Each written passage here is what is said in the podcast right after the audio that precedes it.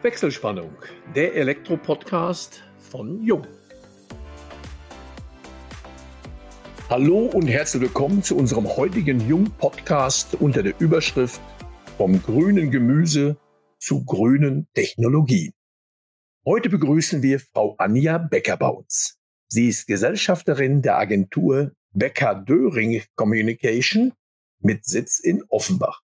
Grünes Gemüse und den Brennwert von Lebensmitteln hatte sie lange Zeit im Fokus. Heute beschäftigt sie sich nahezu mit allen Themenfeldern rund ums Bauen und Wohnen. Auf dem einstigen Gemüsebeet sind für sie grüne Technologien mit elektrotechnischen Themen gewachsen.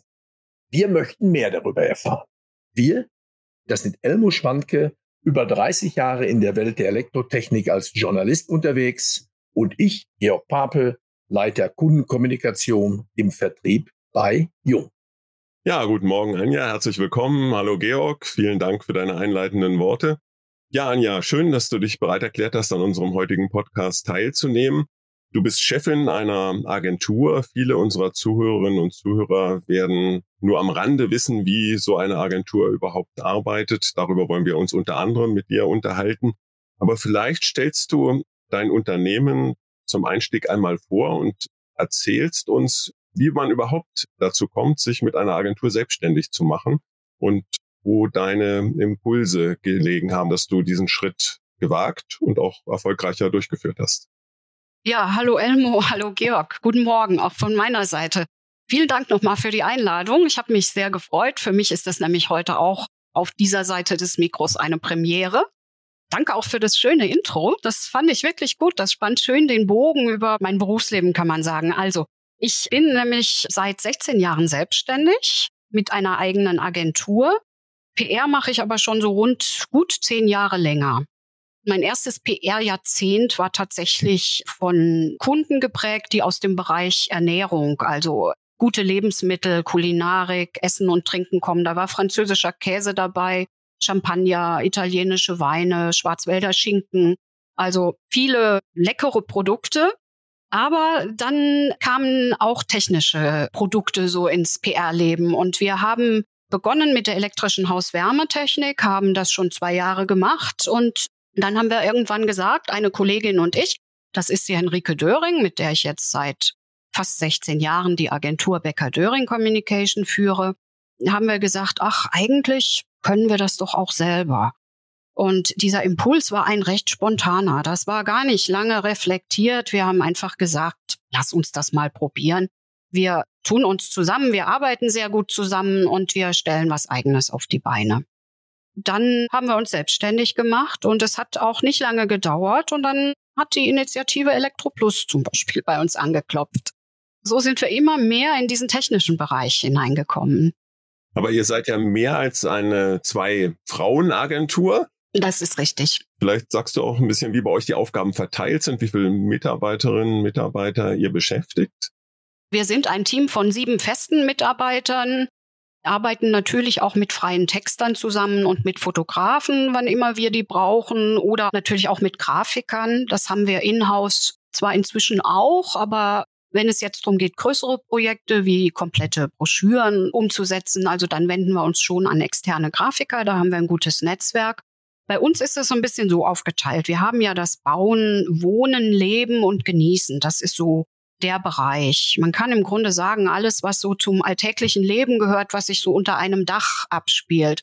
Diese Bereiche haben wir so ein bisschen aufgeteilt in den Bereich Bauen. Das ist der eine Bereich, da gehört Elektroplus dazu, da gehört ein Smart Home Hersteller dazu, da gehört eine Initiative dazu, die sich um die elektrische Hauswärmetechnik kümmert. Wir arbeiten für KNX Deutschland. Dort erstellen wir den Website-Content und sind für den regelmäßigen Newsletter verantwortlich. Und wir unterstützen auch den ZVEH, also die AG Medien im ZVEH bei der Content-Erstellung für die E-Handwerk-Website, also auch für die Endkundenansprache. Der andere Bereich in unserer Agentur sind eher so die Elektro-Klein- und Elektro-Großgeräte. Das ist ja ein Bereich, der auch sehr nah dran ist und das ist eher auch der Bereich von Henrike Döring. Ich kümmere mich eher um die mehr technischen Kunden zusammen mit meinem Team. Also wir arbeiten zu dritt, zu viert in wechselnder Teambesetzung. Je nach Anforderung arbeiten wir an diesen verschiedenen Kunden. Man könnte also im Grunde sagen, heute unser Kundenportfolio, da ist alles dabei, was einen Stecker hat oder was zumindest einen Stromanschluss braucht. Also habt ihr quasi die Entwicklung vom gesunden Nahrungsmittel zur gesunden Elektroinstallation vollzogen. Und da sprachst du eben schon an, ich weiß nicht, ob alle Zuhörerinnen und Zuhörer die Initiative Elektro Plus schon kennen.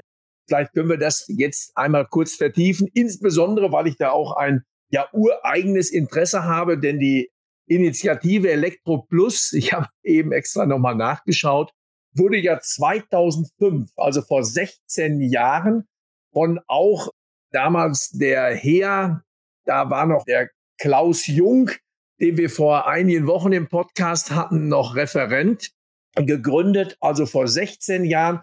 Ja, der Schwerpunkt, das Hauptziel dieser Initiative Elektro Plus war ja ganz lapidar formuliert, die Elektroinstallation etwas mehr in den Fokus zu rücken. Will heißen, das war immer so ein kleines Stiefkind beim Haus- oder Wohnungsbau. Das Bad muss toll ausgestattet sein, das wird vorgezeigt und die Küche, aber die Elektroinstallation, ja, die sitzt irgendwo in der Verteilung, muss ein Leben lang funktionieren und diese Aufgabe einfach die Ausstattung der Elektroinstallation in den Fokus zu rücken, war die Kernaufgabe von Elektro Plus. Dass das natürlich in den letzten 16 Jahren alles gewachsen ist, ist auch klar. Und ihr habt ja das von Anfang an begleitet. Und es gab ja auch einen Begriff Wärme Plus. Anja, erklär unseren Zuhörerinnen und Zuhörern doch mal, was es dann mit Elektro Plus, Wärme Plus genau so auf sich hat. Also Elektro Plus, ich denke, das, was du eben angesprochen hast, die Zielrichtung Richtung Endkunden. Das war, denke ich, auch der Grund, warum wir von dem Klaus Jung angesprochen wurden, ob wir denn Lust hätten, die Initiative in Sachen Kommunikation, PR zu begleiten, zu unterstützen. Denn unsere Agentur hat tatsächlich einen absoluten B2C, also Endkundenfokus. Das ist wirklich eine große Kompetenz von uns, dass wir die jeweiligen Verbraucherzielgruppen ansprechen und das hat sich bei ElektroPlus auch im Laufe der Jahre nicht wirklich verändert. Also nach wie vor geht es darum, den Bauherren, Sanierer und auch Modernisierer über eine zeitgemäße und vor allen Dingen auch zukunftsfähige Elektroinstallation zu informieren. Und es ist ja so, dass diese Zielgruppe, die ist eine Weile da. ElektroPlus begleitet die Zielgruppe, dann ist das Haus gebaut, es ist alles modernisiert, dann bricht sozusagen dieser Bauherr wieder weg und kommt vielleicht in zehn Jahren, wenn die Kinder größer sind und wenn er irgendetwas umrüsten will, Zimmer anders nutzen will, dann wird das Thema Elektroinstallation wieder in den Blick genommen. Insofern ist es ganz wichtig, dass wir das Thema immer wieder spielen und in gleicher Intensität an den Endkunden herantreten, denn es ist tatsächlich immer noch so, dass vielen gar nicht bewusst ist, wie wichtig es ist, dass man sich rechtzeitig zum richtigen Zeitpunkt, nämlich früh genug, auch um diese Technik Gedanken macht, die dann später im Zählerschrank oder hinter der Wand verschwindet und die man außer jetzt über Schalter und Steckdosen kaum noch sieht. Ihr habt ja bei ElektroPlus aber durchaus auch das Elektrohandwerk dann direkt im Fokus, also nicht nur den Bauherrn, sondern auch das Elektrohandwerk. Inwieweit differenziert ihr dort in der Kommunikation auch? Der Bauherr hat ja andere Informationsbedürfnisse sowohl qualitativ als auch quantitativ, als der klassische Elektrohandwerker, der ja doch eher technikorientiert dann ist. Also das Elektrohandwerk haben wir eigentlich in erster Linie insofern im Blick, als dass wir informieren über Angebote, interaktive Tools, Website-Content, Broschüren und so weiter, die ElektroPlus erstellt hat für den Endkunden und die der Handwerker natürlich sehr gut im Kundengespräch einsetzen kann. Es gibt bei Elektro Plus ein Tool, das nennt sich Raumplaner. Da kann auch der Bauherr schon mal vorher durchgehen und sich ein bisschen vorbereiten, auch auf das Gespräch mit dem Elektriker. Es ist natürlich richtig, Elmo, manche Themen sind den Mitgliedsunternehmen von Elektroplus dann so wichtig, dass sie sagen, da möchten wir auch, dass das Handwerk noch besser informiert wird. Das war zum Beispiel bei dem AFDD der Fall, also bei dem Brandschutzschalter. Da haben wir gezielt das Handwerk angesprochen, bei Themen wie Fundamenterder, Elektrosicherheit bei Überflutungen. Auch da gibt es Infoblätter speziell für das Elektrohandwerk mit Checklisten. Das heißt, ihr habt auch spezifische Kommunikationskanäle dann in Richtung Elektrohandwerk. Das wäre die eine Frage. Und die andere, kann das jeder Elektrohandwerksbetrieb firmenneutral dann nutzen oder es ist ja eine Initiative, hinter der nicht die gesamte Elektroindustrie steht, sondern eben ausgewählte Markenanbieter. Wie ist da die Neutralität, wenn das ein Handwerker nutzt, der vielleicht mit dem einen oder anderen Hersteller gar nicht zusammenarbeitet? Das ist auch eine unserer Aufgaben, dass wir das alles hersteller- und markenneutral übersetzen. Mhm. Das heißt, es taucht keine Marke auf in den Publikationen und Broschüren. Es ist natürlich am Ende vielleicht mal ein Logo zu sehen, aber es wird keine Marke genannt. Wir gehen immer von dem Nutzen aus, dem Nutzen und den Mehrwert, den der Endkunde hat durch diese Anwendung.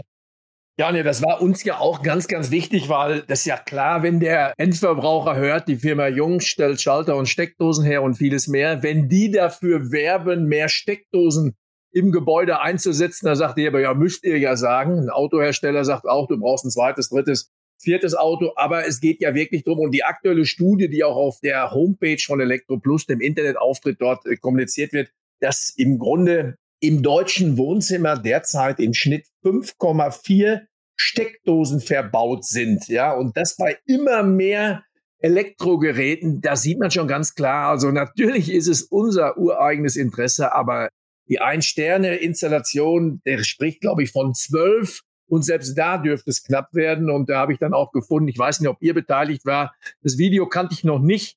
Kleines Video. Mit der einsamen Steckdose, ja. Da ist aber genau das erklärt, dass vielfach wirklich gerade im Altbau noch eine Steckdose in der Ecke gesetzt ist und da kommt dann der Achtfachverteiler dran, da wird dann das Fernseh, die Stereolage, der Subwoofer und ich weiß nicht was angesprochen von den Stolperfallen mal abgesehen, dass eventuell dann diese eine Steckdose, dieser eine Stromkreis eventuell sogar überlastet ist, mal ganz abgesehen. Also insofern macht ihr ja unter anderem denn eben auch den Markt fürs Elektrohandwerk, sprich sensibilisiert die Bauherren doch auch ein etwas größeres Augenmerk auf die Elektroinstallation zu legen. Anja, du sprachst es ja auch nochmal an dass die Elektroinstallation zu einem gewissen Zeitpunkt möglichst früh in den Fokus des Bauherrn rücken soll.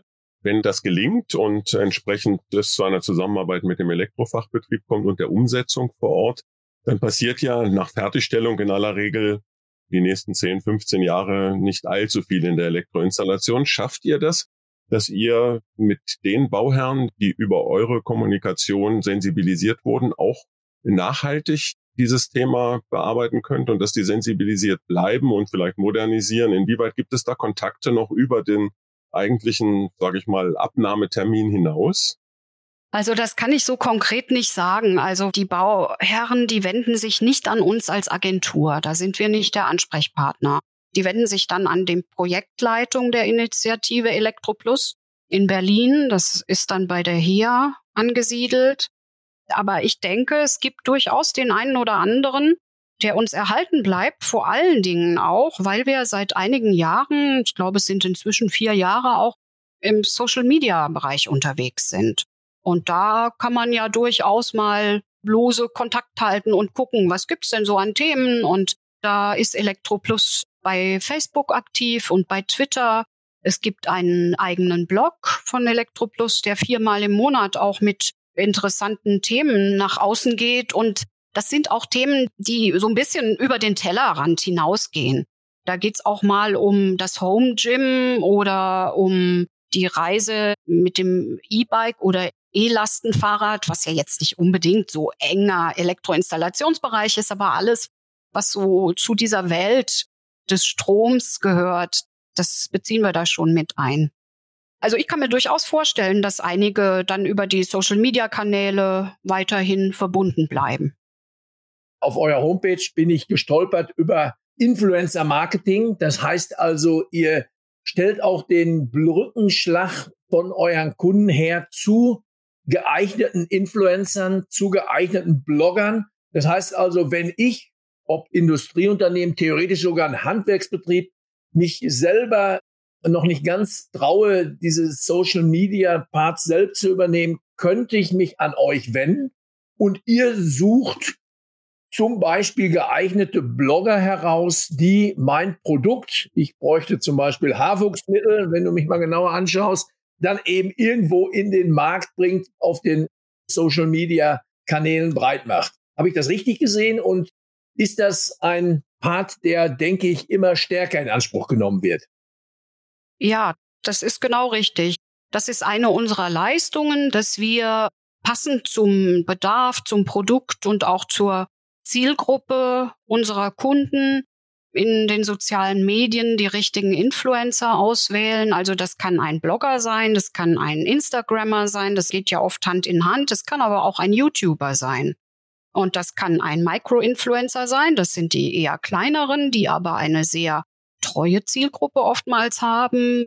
Die kosten weniger Geld, weil das muss man natürlich auch sagen. Das sind Kooperationen, die sind im Grunde im Mediabereich anzusiedeln. Also die kosten für gewöhnlich. Das kann aber auch schon bei 250 Euro anfangen, kann dann bis zu fünfstelligen Beträgen gehen, je nachdem, was man möchte und wen man erreichen möchte. Also wir setzen das zurzeit für mehrere Kunden um. Einmal geht es um eine sehr, sehr hochwertige Küchenmaschine, eine schwedische Küchenmaschine, die ideal ist fürs Brotbacken, also fürs Teigkneten. Und da sind wir sehr stark in diesem Bereich der Hobby, halb professionellen Brotback-Influencer unterwegs. Das ist ja auch ein Bereich, der jetzt gerade zu Corona-Zeiten unheimlich an Fahrt aufgenommen hat. Für einen Hersteller von Smart Home Systemen, den wir jetzt auch schon länger betreuen, machen wir auch seit drei Jahren Influencer Marketing und haben schon einige schöne Kooperationen umgesetzt. Also das geht von längeren Blogbeiträgen bis zu Gewinnspielen und so weiter. Ihr deckt ja sowohl im Social-Media-Bereich als auch insgesamt in der Kommunikation im Grunde das gesamte Spektrum ab. Wir haben noch nicht über Film oder ähnliches gesprochen, aber YouTube, dann sind wir schon im Videobereich und ihr betreibt klassische Pressearbeit. Das ist ja für den sage ich mal, Endkunden und auch den Nutzer sozialer Medien, aber auch natürlich der Online-Angebote der großen Plattformen fast undurchschaubar. Wie schafft ihr es, dort so seriöse Abgrenzungen zu haben? Also auch die Frage für unsere Zuhörerinnen und Zuhörer sicherlich sehr interessant. Was ist eigentlich der Unterschied zwischen PR und Pressearbeit?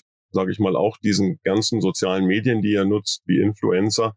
Da geht es ja auch immer um Authentizität, um Wahrhaftigkeit. Schafft ihr diesen Spagat? Und wenn ja, wie gelingt euch das?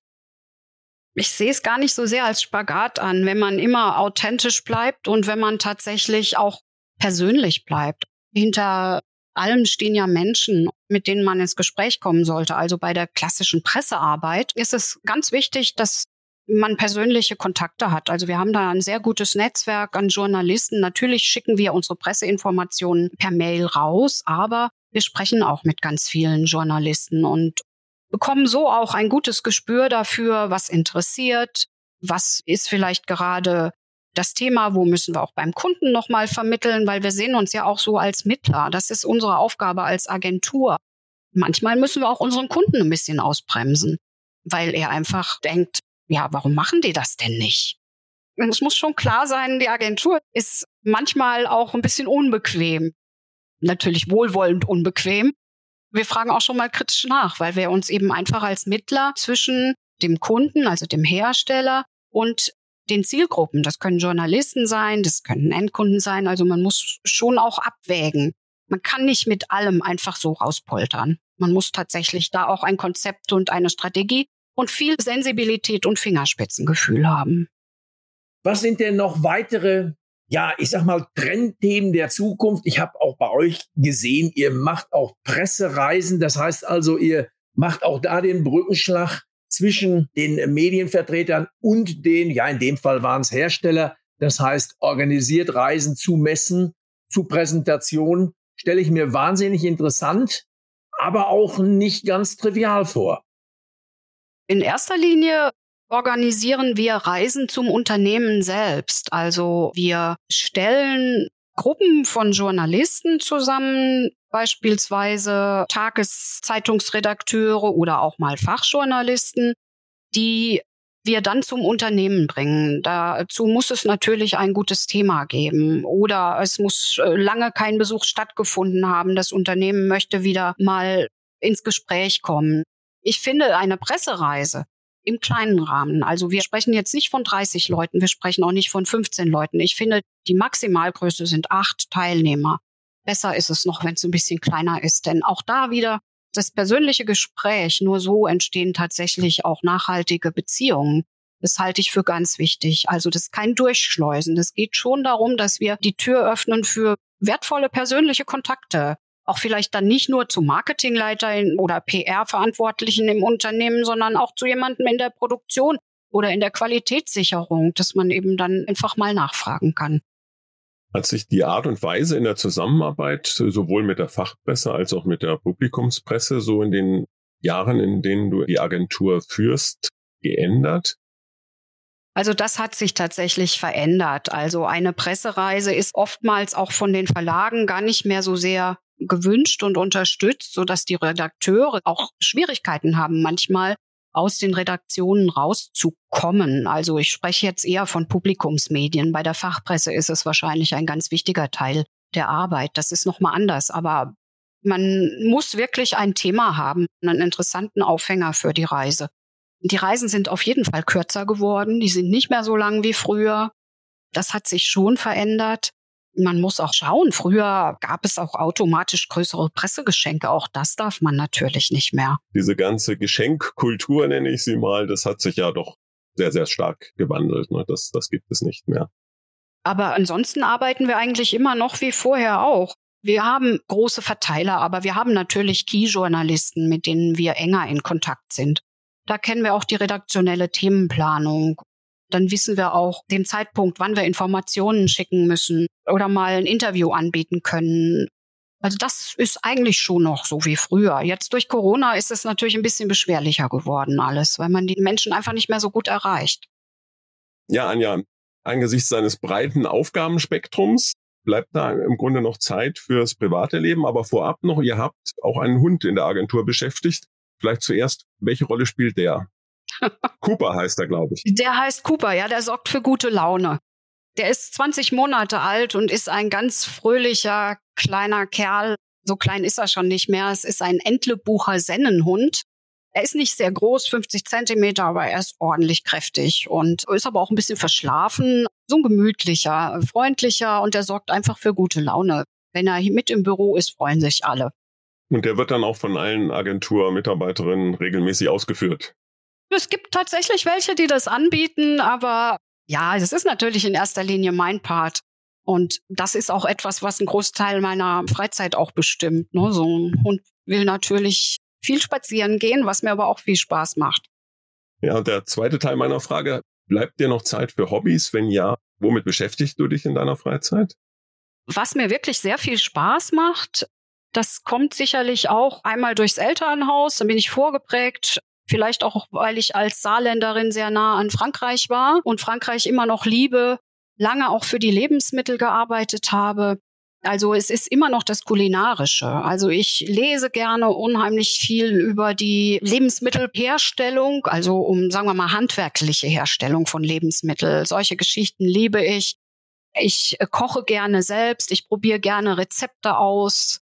Also im Moment zum Beispiel finde ich die sogenannte Levante-Küche, also Richtung Israel, die finde ich total interessant. Und Wein trinken macht mir auch sehr viel Spaß. Und auch wie die Weine hergestellt werden, die Weinbaugebiete kennenzulernen, all das führt natürlich auch schnell zu Reisen. Und das hoffe ich auch, dass wir das bald wieder machen können. Welches sind deine Lieblingsreiseziele in diesem Zusammenhang? Mein Lieblingsreiseziel ist immer noch Frankreich die Bretagne, wo gar kein Wein wächst. Aber ich liebe die Bretagne und werde auch im September hoffentlich wieder hinfahren können. Ja, aber wenn ich mal irgendwann ganz viel Zeit habe, dann mache ich eine Tour de France. Und nicht auf zwei Rädern, sondern auf vier Rädern und fahre mal durch ganz Frankreich und erkunde die verschiedenen Regionen. Du sprachst die Levante-Küche an. Was würde denn, falls du den Georg und mich einmal zum Mittag einladen würdest, uns serviert werden?